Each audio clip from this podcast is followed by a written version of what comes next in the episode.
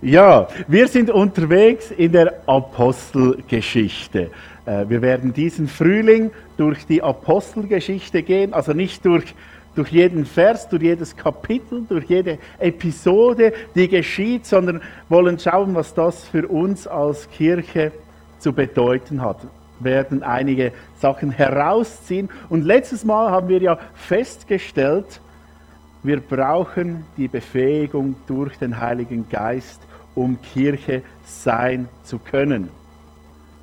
Wir werden von ihm befähigt. Wir brauchen ihn. Und wir werden immer wieder so einen Stein da äh, hinstellen, also eine Kartonschachtel, die einen Stein symbolisiert, mit einem wichtigen Grundsatz, den wir als Kirche für uns ähm, in Anspruch nehmen wollen. Letztes Mal haben wir gesagt, wir rechnen mit dem Wirken des Heiligen Geistes in unserer Kirche und in jedem Einzelnen von uns wir brauchen ihn. Wir brauchen ihn, denn er rückt Jesus ins Zentrum. Er ist der, der übernatürlich befähigt und er ist der, der Einheit schafft. Das ist die Grundlage, die wir brauchen, um überhaupt Kirche sein zu können. Vielleicht erinnert ihr euch, Jesus hat quasi den Jüngern gesagt, hey, fasst nichts an, macht nichts, bis der Heilige Geist kommt. Das ist die Grundlage, die wir brauchen, um die Botschaft erzählen zu können die wir haben. Und heute wollen wir zur Botschaft gehen, die wir haben.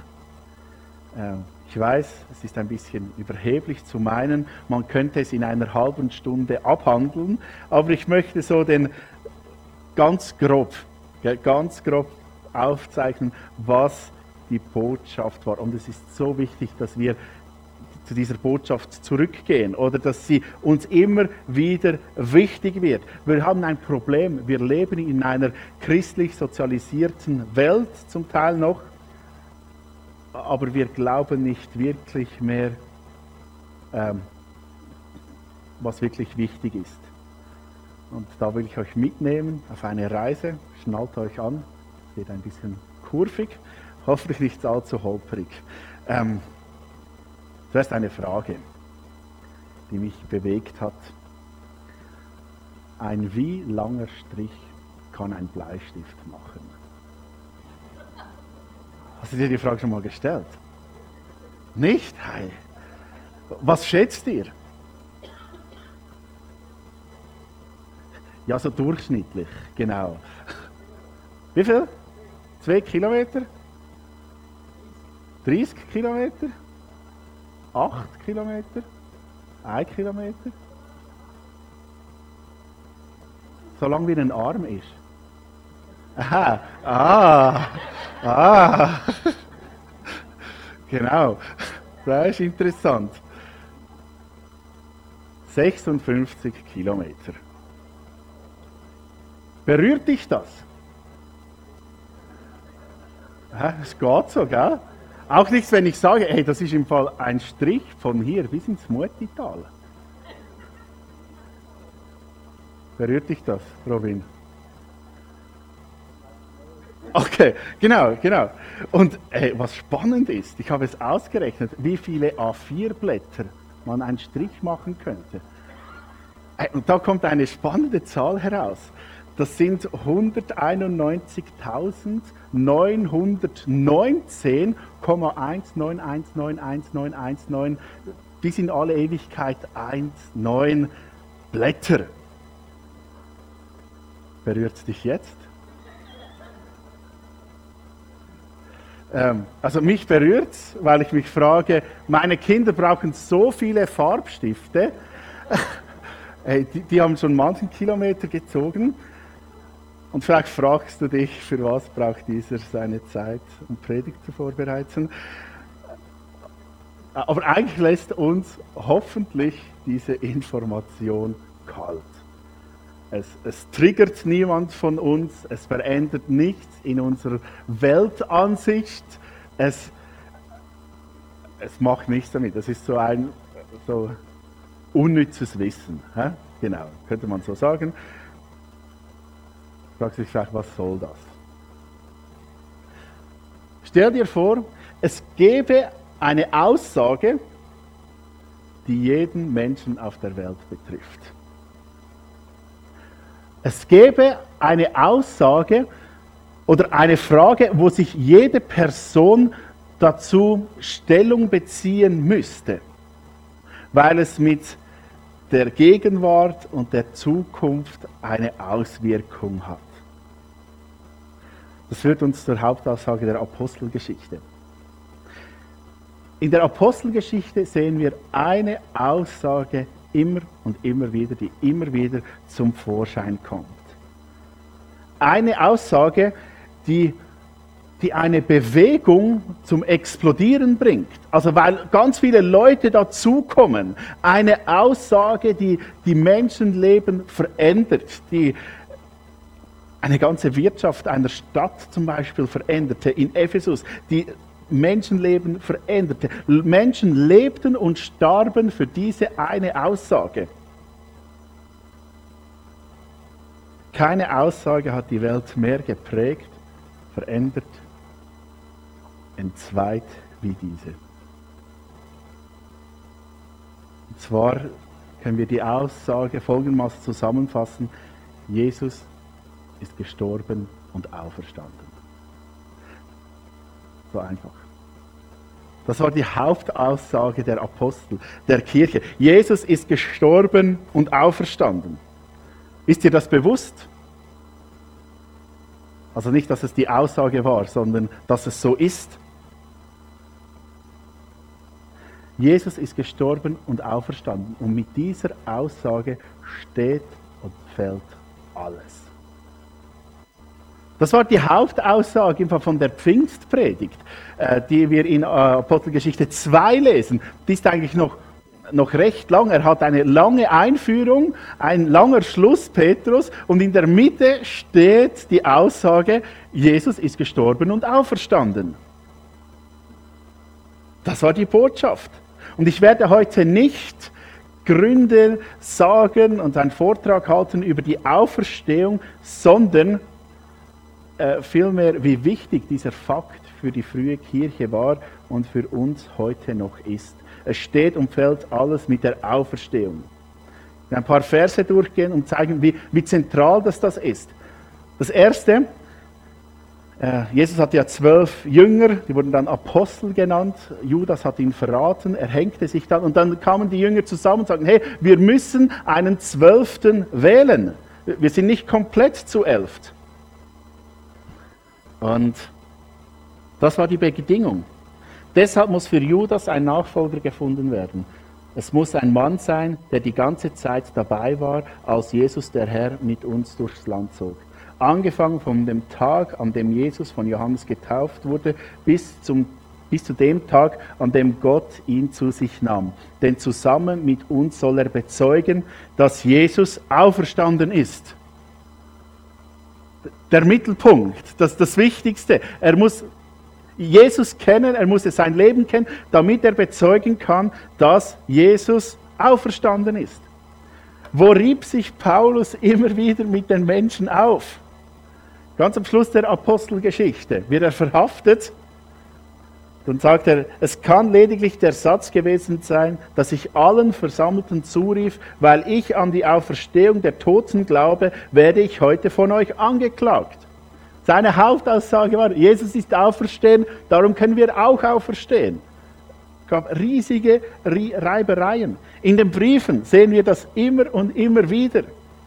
Petrus schreibt, so wie diese acht Menschen damals, er redet von Noah, erfahrt ihr heute eure Rettung in der Taufe. Denn in der Taufe soll ja nicht der Schmutz von eurem Körper abgewaschen werden, vielmehr bitten wir Gott darum, uns ein reines Gewissen zu schenken. Und das ist möglich geworden, weil Jesus Christus auferstanden ist. Ohne Auferstehung funktioniert gar nichts. Und zur Auferstehung gehört natürlich auch der Tod von Jesus, der immer wieder kommt. Wir aber verkünden den Menschen, dass Christus, der von Gott erwählte Retter, am Kreuz sterben musste. Für die Juden ist diese Botschaft eine Gotteslästerung und für die, die Griechen blanker Unsinn. Auch wenn niemand zu dieser Haltung steht, Jesus ist gestorben und auferstanden.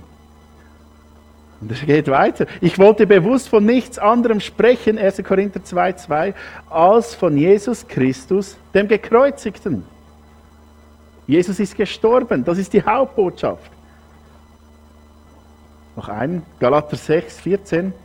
Ich aber kenne nur einen Grund zum Rühmen. Das Kreuz unseres Herrn Jesus Christus. Weil er starb, starb auch diese Welt für mich.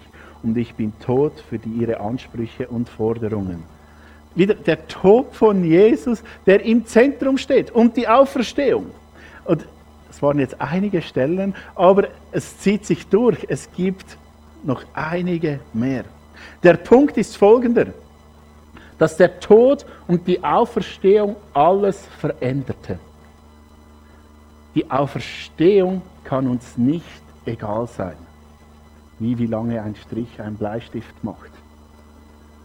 Es hat eine völlig andere Dimension und wir dürfen sich auch nicht gleich behandeln.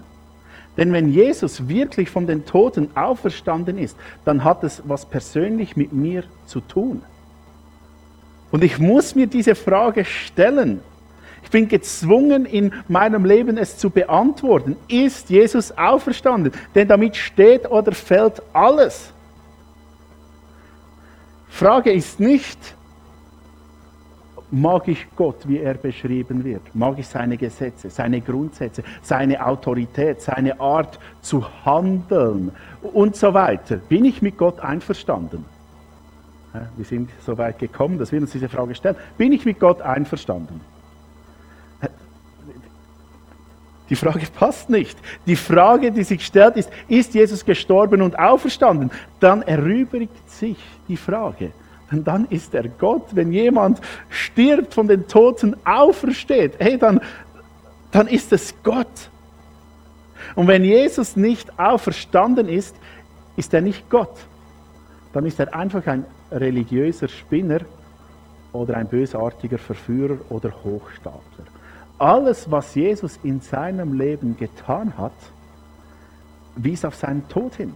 Es, es ging um, um, um die Krönung, um den Tod und die Auferstehung. Und alles, was er predigte, alles, was er tat, macht nur mit dem Tod und der Auferstehung Sinn. Weil er damit sagte, ich bin Gott. Und das sagt er, aus diesem Grund wurde er ja auch dann offiziell hingerichtet. Weil er sagt, ich bin Gottes Sohn. Mein liebstes Zitat von C.S. Lewis, pardon, ich bin Christ, er hat auch Narnia geschrieben, ein Mann, der lediglich ein Mann war und die Arten von Dingen sagte, wie sie Jesus sagte, würde kein guter Moralprediger sein. Er wäre entweder geisteskrank oder schlimmer, er wäre der Teufel. Du musst eine Wahl treffen. Entweder dieser Mann war und ist der Sohn Gottes oder er ist geisteskrank oder etwas Schlimmeres aber lass uns nicht ankommen mit irgendeinem gönnerhaften Unsinn über sein Dasein als großartiger Lehrer. Und schaut, das ist das, was zum Teil gemacht wird. Ja, Jesus, der war okay. Das ist doch der mit der, mit der Nächstenliebe, mit der anderen Wange hinhalt. Ich habe gerade ein Buch gelesen von einem Atheisten, der, der beschreibt, wie man eine bessere Welt machen könnte. Und hoch, höchst spannend ist, er kommt immer wieder auf die, die Nächstenliebe, hat ein ganzes Kapitel mit der anderen Wange gewidmet. Und er, er sagt, hey, Jesus, der war einfach ein, ein guter Mensch. Und er, er hatte gute Sachen gesagt, die wir übernehmen sollen. Aber hey, ohne Tod, ohne Auferstehung macht alles keinen Sinn.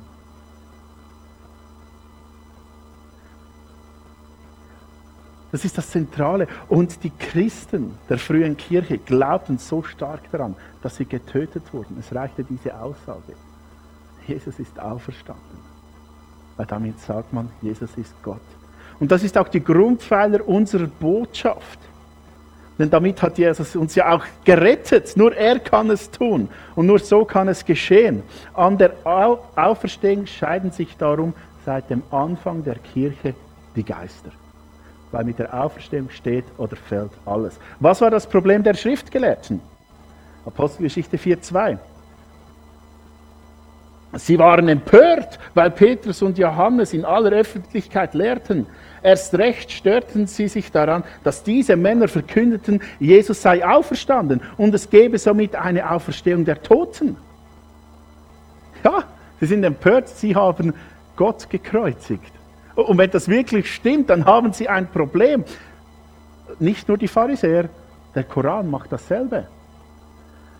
Für den, äh, für den Koran ist ja Jesus auch eine, ein wichtiger Propheten.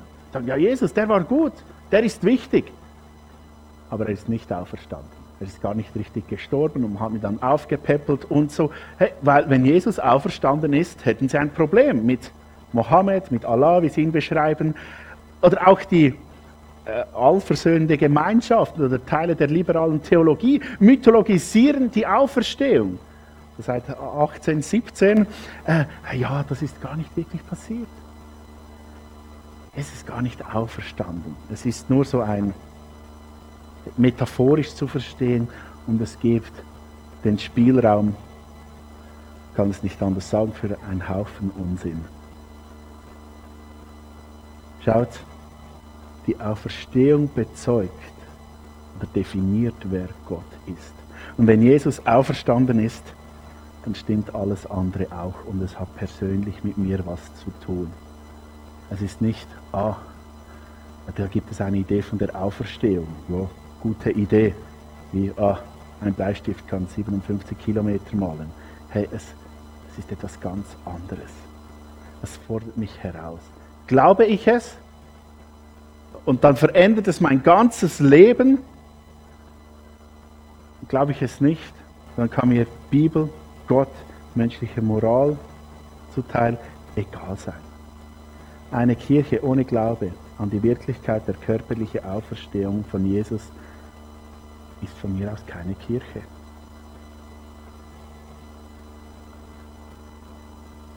Petrus, äh, Paulus schreibt in 1. Korinther 15, 14, wenn aber Christus nicht auferweckt ist, so ist also auch unsere Predigt sinnlos, inhaltslos. Inhaltslos, aber auch euer Glaube. Ohne Auferstehung ist alles für nichts. Das ist der Grundpfeiler. Und jetzt wird es spannend. Was taten die Leute, die daran glaubten? Was ist die Konsequenz der Auferstehung? Wir gehen äh, nochmals in die Pfingstpredigt von Paulus. Äh, Petrus. Petrus sagt also, Jesus ist gestorben und auferstanden. Und das ist das, was passiert ist. Und dann Apostelgeschichte 2,37. Als die Leute das hörten, waren sie von dieser Botschaft tief betroffen. Sie fragten Petrus und die anderen Apostel, Brüder, was sollen wir tun? Sie stehen vor einem Problem. Sie haben gecheckt, Jesus ist auferstanden. Oh, es hat was mit mir zu tun. Und, und sie sind völlig überfordert. Was sie da machen, ist so quasi eine Bankrotterklärung. Sie sagen, hey, äh, wir können nicht so weiterleben. Wenn Jesus auferstanden ist, muss sich was verändern. Sie wissen nicht, was tun. Ihnen ist der Boden unter den Füßen weggenommen worden. Sie brauchen jetzt etwas. Denn wenn es wirklich stimmt, müssen sie ihr Leben neu auf Jesus ausrichten. Sie haben es begriffen. Gratuliere. Die Hauptbotschaft ist angekommen und jetzt kommt es zur Reaktion. Zu einer Reaktion, die nur mit dieser radikalen Botschaft möglich ist, dass Jesus gestorben und auferstanden ist. Wenn diese Botschaft nicht klar ist, dann wird die Konsequenz auch nicht klar. Ähm, was sagt Petrus? Apostelgeschichte 2, 38 bis 40. Petrus aber sprach zu ihnen, tut Buße und jeder von euch lasse sich taufen auf den Namen Jesu Christi zur Vergebung eurer Sünden. Ihr werdet die Gaben des Heiligen Geistes empfangen. Denn euch gilt die Verheißung und euren Kindern und allen, die in der Ferne sind, so viele der Herr, unser Gott, hinzurufen wird. Und mit vielen anderen Worten legte er Zeugnis ab und ermahnte sie und sagte, lasst euch retten aus diesem verkehrten Geschlecht. Er sagt, tut Buße, errichtet euch neu aus. Oder Bruder, der hat einen wunderbaren Kommentar vor 80 Jahren über, Apostel, äh, über die Apostelgeschichte geschrieben und der schreibt schon fast poetisch. Petrus sagt damit, freilich, ihr könnt nicht so weiterleben. Wenn euch einmal der Stich ins Herz getroffen hat, wie es euch eben geschehen ist. Aber nun steht ihr dicht vor der Türe zum neuen Leben. Und dieses neue Leben ist ein Leben im Heiligen Geist. Ein Leben als Gerettete aus, der, aus dem verkehrten Geschlecht. Ringsumher all das Volk Gottes als die neue Stadt, Saat, die Gott in den Boden dieses verkehrten Geschlechts hineinsenken will. Die Königsherrschaft Gottes senkt sich nun von oben herab. Lasst euch davon ergreifen und herausholen aus dem Verderbnis der Welt, damit Gott Menschen auf der Erde haben kann, die Träger dieser Herrschaft sind und Zeugen des Kommenden. Ich finde es so schön. Er sagt, hey, ihr seid jetzt etwas Neues. Wenn, wenn ihr das hört, dann, dann dreht um. Ihr seid etwas Neues, ihr seid Saat Gottes, die diese Welt zu einem besseren Ort macht. Ihr seid Träger dieser Botschaft, dass Gott Jesus geschickt hat, der gestorben und auferstanden ist.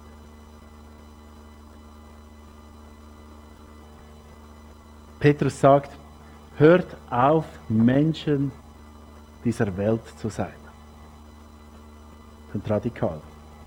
Er sagt, hört auf, Böses zu tun. Hört auf, rastlos, raffgierig, einsam, unerlöst, selbsterlöst zu sein. Hört damit auf, euch auf euch zu konzentrieren und werdet Gemeinde. Werdet Erlöste. Das ist etwas, was nur Gott geben kann. Werdet etwas Neues in euren Herzen und in der neuen Gemeinschaft mit Gott und den Menschen. Werdet etwas Neues. Ihr habt die Möglichkeit. Und das in diesen Worten, tut Buße. Tut Buße, wir müssen über den Begriff reden, bedeutet nicht eine Genugtuung zu bezahlen oder Gott für seinen Aufwand zu entschädigen ja, wenn ihr eine Buße habt, weil ihr zu schnell gefahren seid, ist es nicht das, dass ihr etwas bezahlen müsst. Oder wenn die Buße genug hoch ist, dann kommt noch ein administrativer Aufwand dazu oder so. Kenne ich nur vom Hören sagen. Ähm, das ist nicht das. Buße zu tun bedeutet nicht, Gott zu entschädigen. Tut Buße bedeutet, ihr müsst, schreibt auch Otto Bruder wunderschön, Ihr müsst etwas sein, bevor ihr etwas tun könnt. Ihr müsst Gottes Kinder sein. Ihr müsst diese Gnade empfangen. Ihr müsst Gott als euer höchstes Gut anerkennen. Ja, Jesus, wenn du gestorben und auferstanden bist, dann, dann bist du das Zentrum meines Lebens. Es macht mich zu einem Kind Gottes. Ich bin dann etwas anderes mein Leben ist neu. Wir sprechen von Bekehrung. Das Wort, welches hier gebraucht wird, bedeutet so viel wie umkehren, sich neu ausrichten. Wir sollen umkehren von der Sünde. Sünde, was ist Sünde? Sünde ist etwas Falsches zu tun. Die, die die WM geschaut haben, haben vielleicht ab und zu mal den Satz gehört, den sagt man, glaube ich, gerne als äh, Fernsehmoderator, der sündigt im Abschluss. Habt ihr das schon gehört? Das bedeutet so viel, er trifft das Tor nicht, er schießt den Ball irgendwo hin, aber nicht ins Tor. Er sündigt ähm, im Abschluss. Da könnte man sagen, ja, aber das ist doch keine Sünde. Moment, in Schweizerisch schon. Aber, aber eigentlich ist es eine gute Definition von Sünde, weil Sünde ist ähm, das Ziel zu verfehlen. Könnte man auch umschreiben. Sünde ist das Ziel zu verfehlen. Und beim Buße tun bedeutet es, hey, wir richten uns nach etwas Neues aus. Wenn ich vorhin in die falsche Richtung gelaufen bin, das falsche Tor geschossen habe, was auch immer, drehe ich mich um nach dem, was wirklich wichtig ist. Buße bedeutet, ich setze Jesus ins Zentrum meines Lebens. Und das ist etwas anderes als, als Reue. Eine kleine Klammer auf. Reue ist ja, wenn ich sage, es tut mir leid, meistens tue ich mir bei der Reue selbst am meisten leid, ähm, dass ich mich in eine Situation gebracht habe, die nicht gut ist oder war für mich und die anderen Menschen. Ich habe gesagt, hey, Reue ist, ich, ich hätte das nicht tun sollen. Und dann geht es weiter. Buße aber bedeutet, ich nehme eine andere Haltung ein. Ich richte mich aus auf Jesus. Er wird das Zentrum meines Universums. Nicht durch mein Tun, sondern durch die Veränderung meines Seins. Ich lese nochmals Otto Bruder. Wenn ihr wollt, könnt ihr mal das Buch ausleihen, aber sorgfältig. Tut Buße, das heißt, ihr müsst sterben. Ihr müsst in einer Taufe durch ein Hinau hineingetaucht sein in den Tod dieser Welt, diesem verderbten Geschlecht absterben und dadurch euer Leben gewissermaßen in den Mutterschoß Gottes zurückgeben, um von Gott her dann neu geboren zu werden, als seine Kinder und nicht mehr als die Kinder der Finsternis. Buße zu tun bedeutet zurückzukehren zu Gott. Gott schenkt uns seine Identität und das ist genau das, was Jesus dem Nikodemus in Johannes 3 auf dem Dach sagt. Jesus sagt dem schriftgelernten Nikodemus, ein Mensch kann immer nur menschliches Leben hervorbringen. Wer aber durch Gottes Geist geboren wird, bekommt neues Leben. Um das geht es. Wir werden neue Menschen, wenn Gott das Zentrum in unserem Leben ist. Ja, Nikodemus hat es dann noch nicht ganz begriffen, aber in der Apostelgeschichte dann schon. Und wir brauchen diese Rettung, wir brauchen diese Erlösung, denn wir sind wegen unserer Schuld von Gott getrennt. Wir brauchen diese Erlösung, die uns rein macht. Es braucht eine Umkehr zu Gott. Das ist das Zentrale. Und das ist auch der, die Reaktion der wahren Kirche und der Menschen, die Jesus lieben. Sie richten sich nach Gott aus. Sie wissen, Sie sind sündiger, als sie es sich vorstellen konnten, aber Gott, aber von Gott viel geliebter, als sie es je hätten vorstellen können. Sie wissen, ich bin geliebt. Ja, ich bin nicht perfekt, aber ich bin geliebt. Und, und wir brauchen das. Wir brauchen diese Umkehr zu Gott und sagen, du bist mein Gott. Weil Gott uns der ist, der uns liebt. Wir sind geschaffen worden, mit dieser Beziehung mit Gott zu leben. Und wenn wir das nicht tun, dann ist alles für nichts. Und dies ist möglich durch den Tod und die Auferstehung. Buße ist sozusagen nichts Schlimmes. Buße ist die Freude des neuen Lebens nochmal eine Bibelstelle, Apostelgeschichte 4,12. Nur Jesus kann den Menschen Rettung bringen. Nichts und niemand sonst auf der ganzen Welt rettet uns. Das ist die Hauptsache. Und das können wir nur, wenn, wenn Jesus gestorben, auferstanden ist und wir ganz nah bei ihm sind. Und darum unser heutiger Satz, unser heutiger Baustein. Wir glauben an die wahrhaftige Auferstehung von Jesus welche durch die Buße eben, welche uns durch die Buße ebenfalls geschenkt wird. Jesus ist gestorben und auferstanden. Und durch dem, dass wir sagen, Gott, ich gehöre zu dir. Gott, ich liebe dich. Wenn wir uns nach ihm ausrichten, wird das Ganze uns auch geschenkt. Wir können, wir haben Teil an dem Ganzen. Das Werk von Jesus am Kreuz und seine Auferstehung betrifft uns persönlich. Und ich möchte dich einladen, wenn du ähm, dir diese Frage noch nie gestellt hast, dann stell sie dir. Wie stehst du zur Auferstehung? Macht das etwas mit mir? Glaubst du daran? Und wenn du daran glaubst, möchte ich dich herausfordern, dann behandle diese Tatsache nicht äh, wie diese Tatsache vom Bleistift. Ja, ist halt so. Ist noch spannend. Äh, sondern dann macht es etwas mit dir. Dann lass dein Leben davon beeinflusst werden. Nicht nur beeinflusst, dominiert werden. Denn schlussendlich geht es dann nur noch um das. Ich möchte beten. Vater im Himmel, danke hast du uns erlöst. Danke, Jesus, hast du uns befreit, bist du gestorben und auferstanden, hast du alles gegeben für uns. Und danke ist das eine Tatsache. Danke hast du damit gezeigt, dass unsere Sünde vergeben ist und dass du Gott bist. Und Jesus, dafür preisen wir dich, loben wir dich und lieben wir dich. Weil du das bist, weil du das bist. Danke vielmals. Amen.